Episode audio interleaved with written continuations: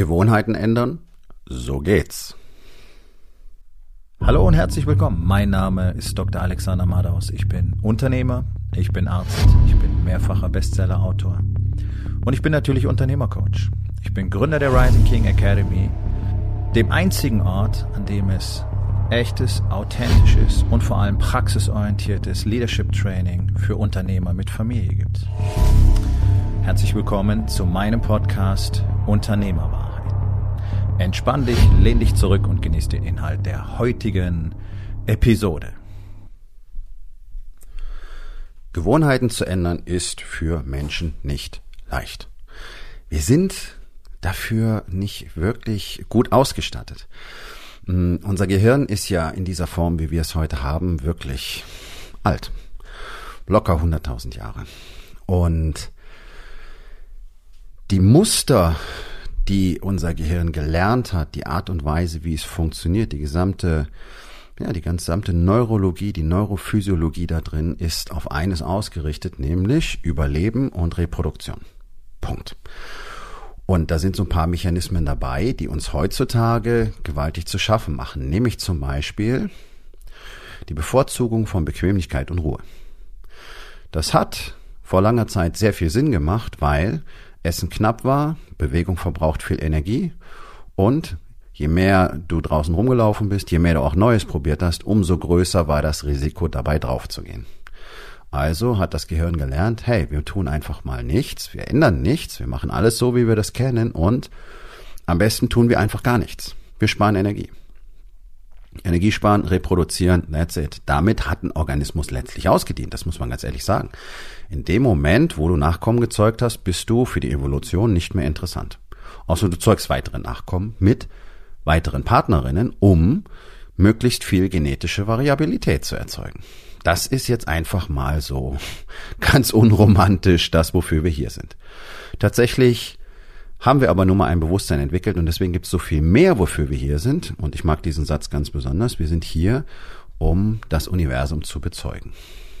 Das finde ich sehr schön und das sollte auch so sein. Nur, die Funktionsweise unseres Gehirns macht es so vielen Menschen quasi unmöglich, das wirklich zu tun. Denn diese ganze Bequemlichkeitsgeschichte bringt uns in arge Bedrängnis, macht uns nämlich fett und faul und damit macht uns das sehr schnell krank und damit ist es mit Leben genießen dann sehr schnell vorbei, wenn du nämlich ab spätestens 40 ständig beim Doktor hockst, um dir ein neues Rezept für deine Blutdruckmedikamente oder deine Cholesterinsenker zu holen und dann hast du plötzlich auch noch Diabetes. Oh mein Gott, ganz unerwartet. Und dann kommt das dazu und das dazu und das dazu und die Einschränkungen werden immer mehr, dein Bewegungsradius wird immer kleiner, deine Interessen auch. Naja, und dann geht's so dahin. Blöd. Viele Menschen wollen Dinge verändern, aber sie wissen nicht wie. Und das gehört auch zur Funktionsweise letztlich aller Gehirne von höheren Organismen auf diesem Planeten, dass wir unseren Alltag zu ungefähr 95 Prozent einfach aus Gewohnheiten bestreiten. Gewohnheit ist einfach nur ein automatisierter Prozess, der im Gehirn so abgespeichert ist und der außerhalb unserer bewussten Wahrnehmung abläuft. Einfachstes Beispiel, du stehst morgens auf, gehst ins Bad, vielleicht gehst aufs Klo, dann putzt du dir die Zähne und duscht. Vielleicht auch eine andere Reihenfolge. Und darüber musst du nicht extra nachdenken, sondern du stehst auf und du tust das dann einfach. Ja? Das ist eine Gewohnheit. Gewohnheiten sind unglaublich mächtig. Die beziehen sich auf alle möglichen Details. Auch du kennst das vielleicht, wenn du zum Beispiel in deiner Küche gerade Essen zubereitest und die Pfeffermühle steht immer am gleichen Platz und irgendjemand hat sie woanders hingestellt und deine Hand greift ins Leere, weil du zwar sehen kannst, dass die da nicht steht, aber die Information ist noch gar nicht angekommen und die Gewohnheit sagt dir, du musst da hingreifen, damit du diese Pfeffermühle bekommen kannst. Ja, also das ist die Power, die Gewohnheiten haben. Gewohnheiten entstehen super leicht. Zwei bis dreimal das gleiche getan und zack, schon hast du eine Gewohnheit etabliert. Das macht's auch plausibel, warum es so leicht ist, schlechte Gewohnheiten zu akquirieren, zu etablieren. Ne? Also zwei, dreimal diesen Donut zur gleichen Zeit gefuttert und dann ist es eben das, was um diese Zeit am Tag passiert. Das sind Dinge, die uns dann nicht gut tun und dann heißt es sind schlechte Gewohnheiten. Ich würde Gewohnheiten mal nicht labeln, sondern es ist der Impact, der sie dann irgendwie für uns gut oder schlecht macht. Die Gewohnheit an sich ist neutral. Es ist einfach nur ein Prozess, es ist ein Muster, das abgelegt ist und jetzt passiert das so. Das Problem daran ist, jedes Mal, wenn du eine Gewohnheit wiederholst, dann werden die daran beteiligten Nervenbahnen dicker. Wir gar nicht detailliert auf den Prozess eingehen, aber das ist das, was hardware-technisch, neurophysiologisch im Gehirn passiert. Je dicker diese Nervenbahn wird, umso intensiver wird sozusagen das Verlangen dieser Gewohnheit nachzukommen. Ja, ich will es mal so formulieren. Im Umkehrschluss wird es umso schwieriger, diese Gewohnheit wieder zu verlassen.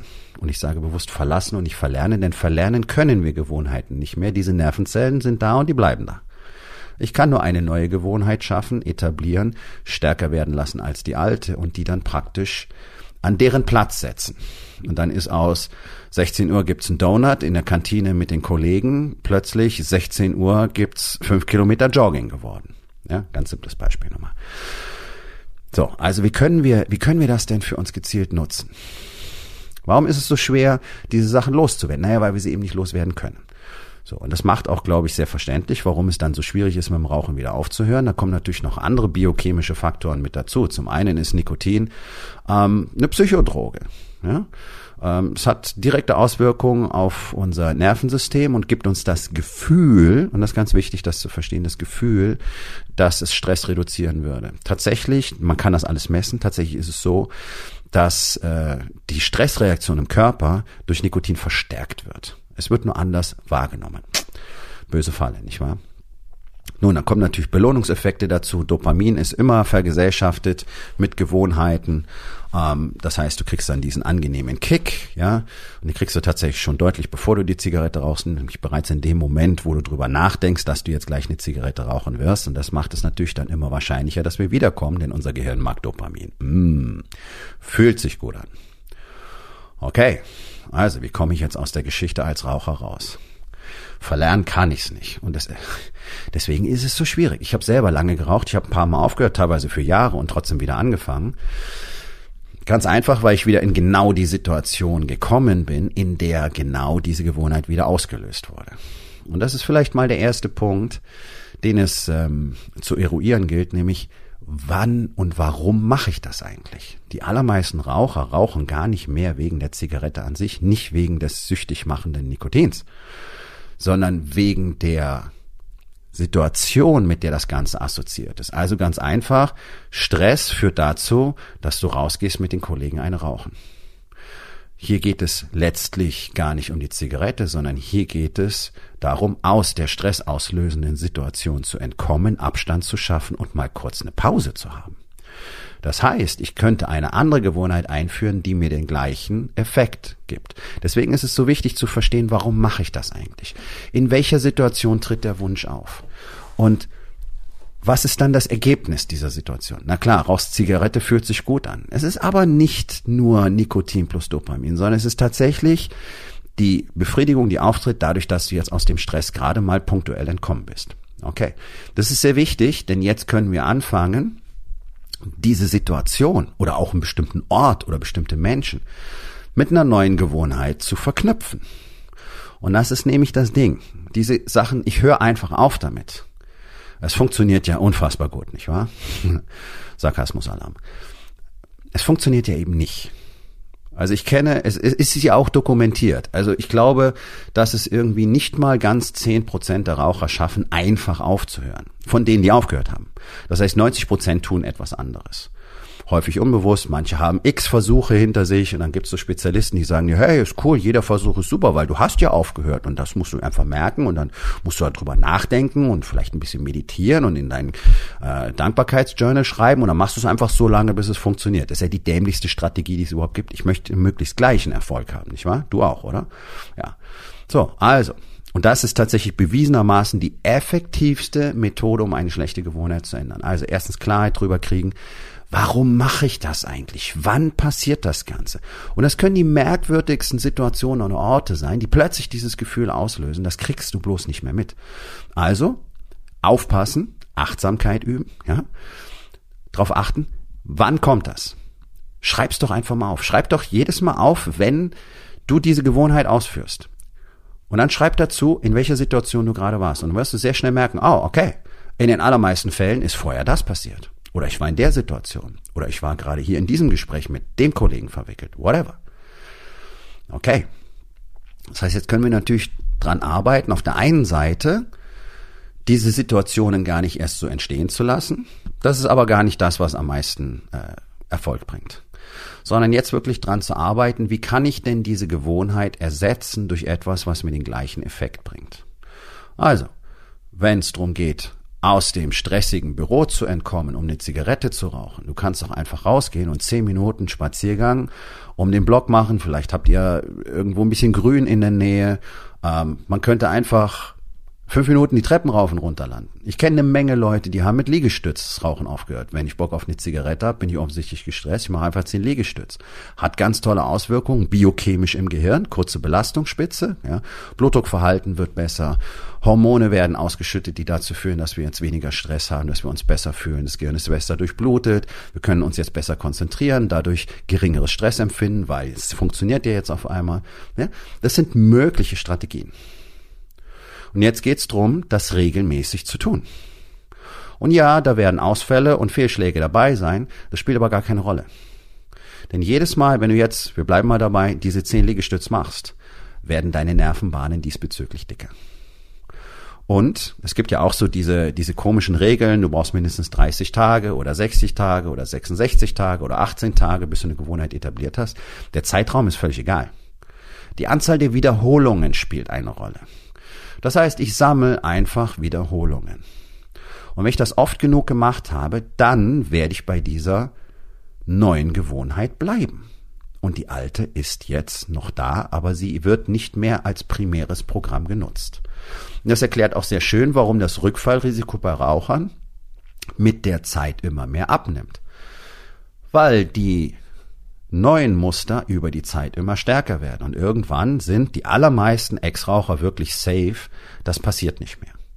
So die ersten drei, sechs, vielleicht zwölf Monate, da ist wirklich noch ein bisschen risky Business.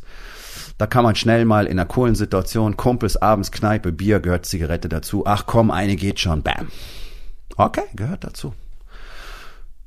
Reaktion darauf, nicht Frustration, nicht Schuld und Scham, sondern einfach, okay, also, wir abends Kumpels, Kneipe, coole Stimmung, Zigarette. Was kann ich tun, damit das nicht wieder funktioniert? Es könnte zum Beispiel helfen, mal drei Monate nicht mit den Kumpels in die Kneipe zu gehen. Oder eben eine andere Strategie anzuwenden, die dabei hilft, dass nicht alle so, hey, jetzt komm schon, rauch doch die eine. Du könntest sie zum Beispiel um Unterstützung bitten. Du könntest zum Beispiel sagen, hey, ähm, geht ihr doch bitte alle raus und fordert mich auf, hier zu bleiben. Oder fordert mich auf, meiner neuen Routine zu folgen. Whatever, hol dir doch Unterstützung. Ja. Letztlich geht es aber genau darum, ein neues Muster zu prägen. Das ist weder wahnsinnig kompliziert, noch ist es irgendwie was Mystisches und es hat auch nichts mit Schicksal oder Zufall oder Hoffnung zu tun, sondern das ist ein aktiver Prozess und du musst dich halt wirklich am Anfang dazu erziehen. Und ja, die neue Sache fühlt sich dann komisch an.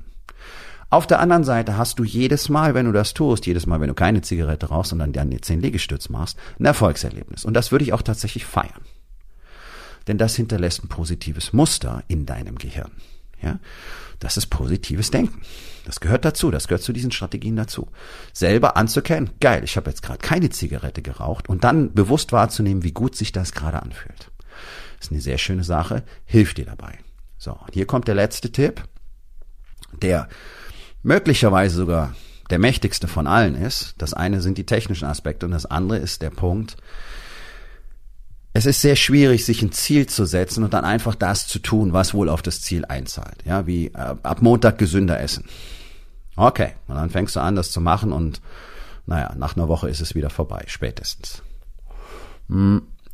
Unser Gehirn ist nicht besonders gut drin, so zu funktionieren, weil es zu wenig klar ist und es hat mit dir selber nichts zu tun. Ja?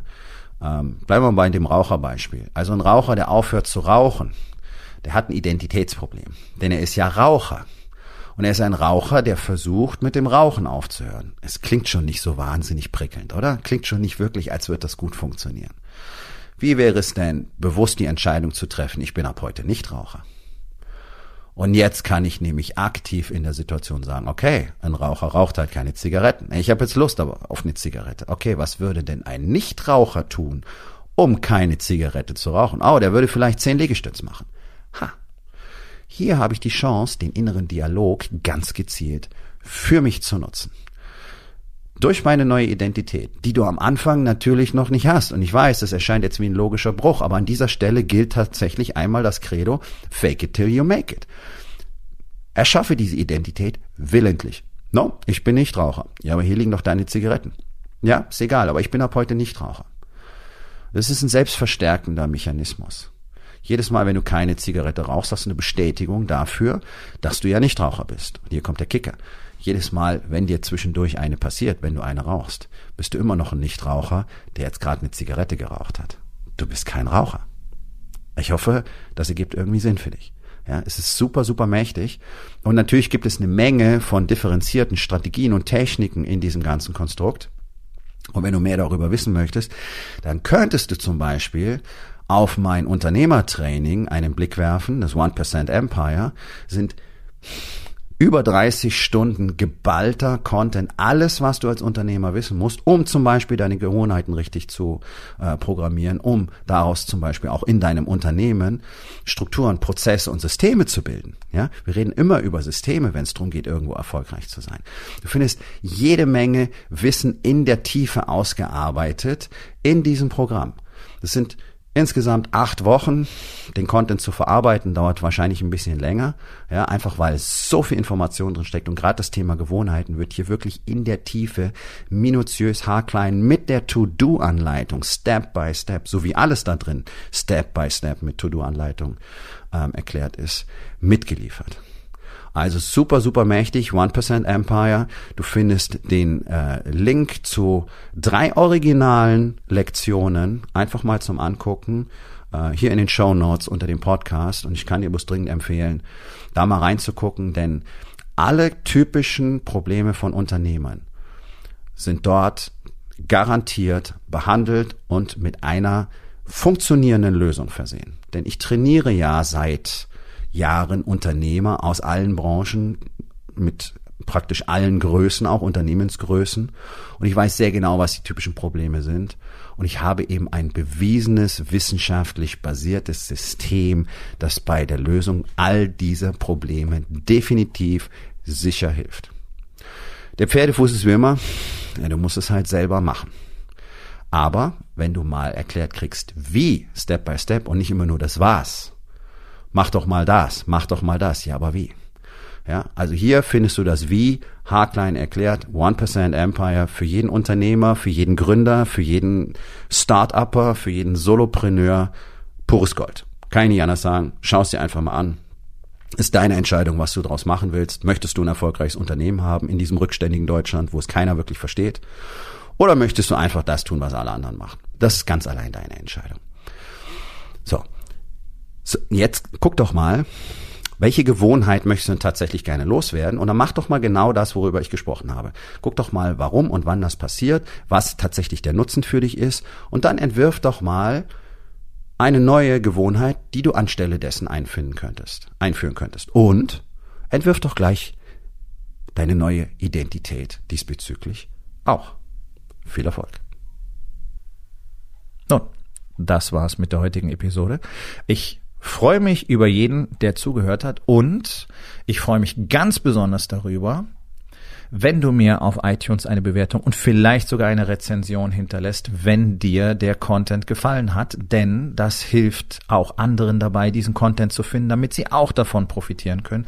Und miteinander ist genau das, was wir unbedingt lernen müssen. Und ich würde mich natürlich freuen, wenn du vielleicht in eins meiner Bücher reinschaust. Du wirst dort sehr viel Wert für dich finden und wenn es dir gefallen hat, hinterlass mir auch da auf Amazon bitte eine Bewertung und sag's doch einfach weiter, dass dir dieser Podcast gefallen hat und empfehle ihn deinen Freunden. Ich wünsche dir einen erfolgreichen Tag.